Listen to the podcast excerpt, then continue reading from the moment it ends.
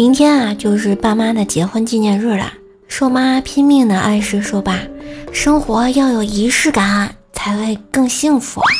瘦爸挠了挠头，然后笑着说：“要不我让瘦瘦给你磕个头。”What？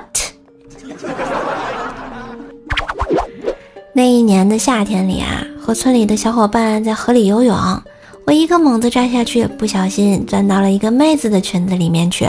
而那个傻妞以为是一条大鱼，我差点被闷死在裙子里啊！公司附近新开了一家快餐店，只需要扫描桌子上的二维码就能完成点餐和付钱。